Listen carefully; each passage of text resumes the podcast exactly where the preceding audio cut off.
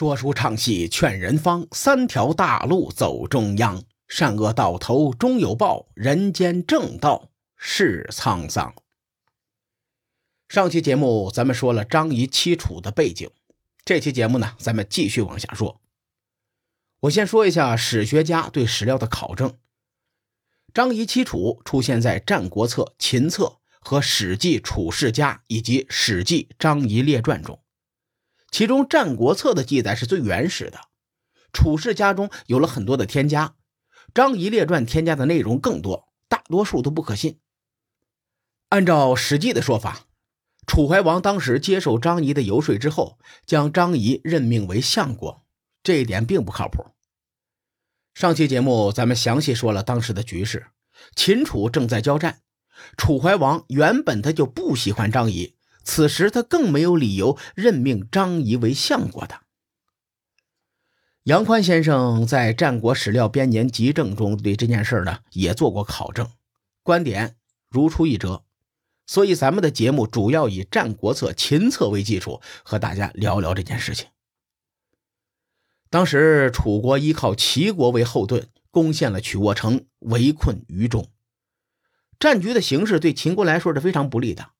秦惠文王呢就很担心。于是就找来张仪商量，说：“我想攻打齐国，可是齐楚关系正在蜜月期。先生，你帮我出谋划策，看看这个事儿啊，他怎么弄？”张仪说：“行，大王，你给我准备好马车和礼物，我愿意为你去楚国跑一趟。”这是《战国策》中记载的原文，我翻译了一下啊。这里有个细节，值得咱们好好的深思一下。既然秦楚在交战，秦惠文王为什么还要攻打齐国呢？这一点我想了很久。结合史料，咱们先做一个推测：秦惠文王只是以攻打齐国为借口，施展缓兵之计。因为在这一年，齐国帮助楚国攻陷了曲沃城，如果他们继续联盟，于中失陷，那是早晚的事情。对秦惠文王来说，当务之急就是离间齐国和楚国的关系。楚军大举北上，这是一战的主力。如果秦国与齐国和谈，楚国未必会退军；但如果他们和楚国和谈，于中在齐国千里之外，而魏韩又是秦国的盟友，齐宣公一定不敢孤军深入，齐军只能收兵。秦惠文王以攻打齐国为借口，既避免了进一步的激化秦楚之间的战局，又能找到一个好的借口。你看，想出这种计谋的人，他肯定不是一般人。张仪同志是顶级谋士，他对战国局势的把握可以说是非常强的。他面见楚怀王的时候，直接给齐国扣了一口大锅。张仪说：“我们秦国的国君最喜欢您，我也想做您的臣子。”而秦国国君最讨厌齐王，我也是，所以现在对秦国来说，恨不得马上攻打齐国。可是您与齐国关系这么好，我们不好动手啊。您看这样行不行？您和齐国一刀两断，我让秦王献上方圆六百里的商於之地。如此一来呢，您既削弱了齐国，又讨好了秦国，还得到了商於之地，一举三得。您考虑考虑。您可能感觉张仪这个话术啊平平无奇，有什么难的呀？我上我也行。但咱们结合当时的局势，张仪的出发点和他的逻辑性真的是非常强。另外，我在这儿插一图啊，我们没有人会做图，大家看一下就能判断张仪对楚怀王说的这番话的时候，楚国已经取得了曲沃了，并且兵困于中，于中就位于商於之地上。假如楚国真的取得了商於之地，这里和曲沃遥相呼应，可以将秦国与韩国彻底的割裂开。到时候，楚国攻打韩国的三川郡比秦国更方便。所以呢，商於之地和曲沃就像一把锁头，可以彻底的锁住秦国东出的道路。剩下的地方都是崇山峻岭，你想出来那 比登天都难。除此之外，我再重复一个小细节：三年前。秦国吞并蜀地，控制了楚国上游。我不知道楚怀王是怎么评价秦国吞并蜀地这件事的。但是从战略上来说，这毫无疑问的对楚国是非常不利的。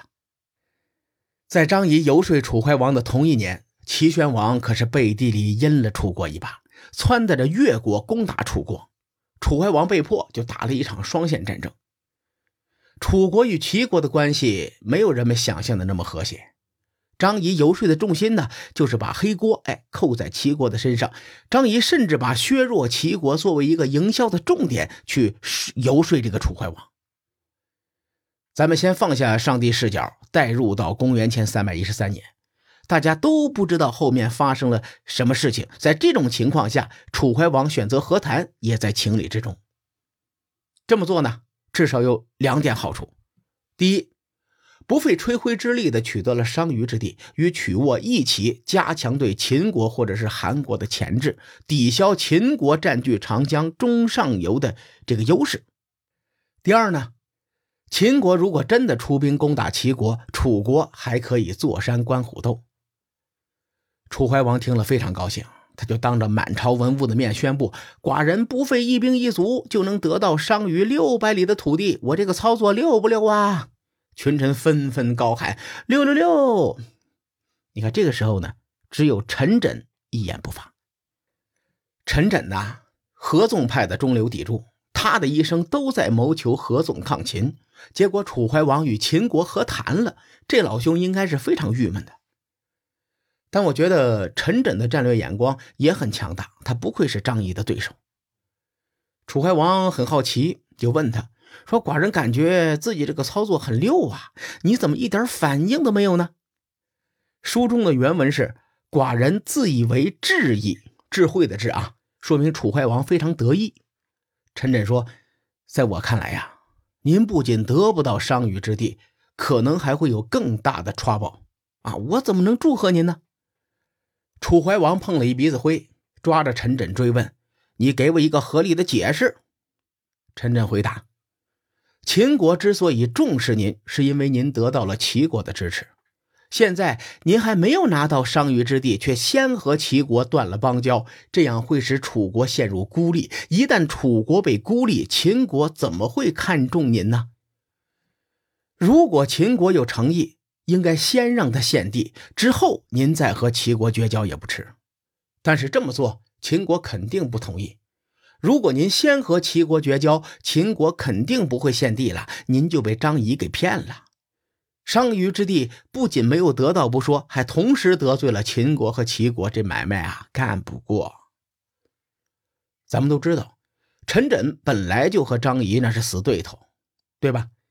陈轸他也不拐弯抹角，有话就直说了。楚怀王兴致勃勃的时候，被一盆冷水从头泼到脚，心里肯定不舒服。于是他接着说：“这件事儿我做的很好啊，你赶紧给我闭嘴，你别耽误我事儿。”《战国策》的原文是这么说的：“说武士善意，子其米口无言，以待武士。”翻译过来就是“你丫闭嘴，一边待着去。”啊，这种感觉。随后，楚怀王就派使者与齐国断交。这个使者还没回来的时候，楚怀王又派了一个人去强调了一番。你看这事儿做的吧，就相当于你打了别人一个耳光，你怕别人感觉不到疼，于是又来了一拳头。在此之前，楚怀王做的很多事情，设身处地的思考，正常人都是可以理解的。但是楚怀王与齐国绝交这个事儿，我是真不理解。人家陈轸说的没错，就算楚国真要与齐国断交，您老人家倒是把该拿的东西拿住喽，然后再下一步动作呀。那想不通归想不通啊，我推测有两个可能会让楚怀王这么做。第一呢，就是存在着我们没有去理解的其他情况。第二才是楚怀王自己的问题。公元前三百一十三年是楚怀王十六年，也就是说，楚怀王执政十六年，看见了秦国收复河西之地、五国相望等等这些大事，而且经历了合纵伐秦，他还亲自担任过合纵长。这么一个政治人物，不会一夜之间改变画风的。那毕竟楚怀王他又不是川建国，对吧？我发现了一个细节啊。挺有意思的，大伙儿呃不知道有没有注意到，很多的政治人物往往是年轻的时候锐意进取，取得了不错的成绩，年纪越大呢，反而是越固执越昏庸。其实很多人呐，都依靠自己曾经取得过的成功经验去应对未来的事情，但是未来它并不是过去的重复，未来是不确定的。用过去的经验去应对，极有可能出现不可挽回的错误。有人说这叫路径依赖。我们希望自己可以一直包容，要善于聆听别人的观点。如果有一天我们真的变固执了，可能并不是因为这个世界错了，而是我们真的老了。不管怎么样，楚怀王终究是被张仪给骗了，这就是著名的张仪弃楚。至于后来还发生了哪些事情呢？咱们下回分解。书海沉沉浮浮，千秋功过留与后人说。我是西域说书人介子先生，下期节目咱们继续聊战国博弈。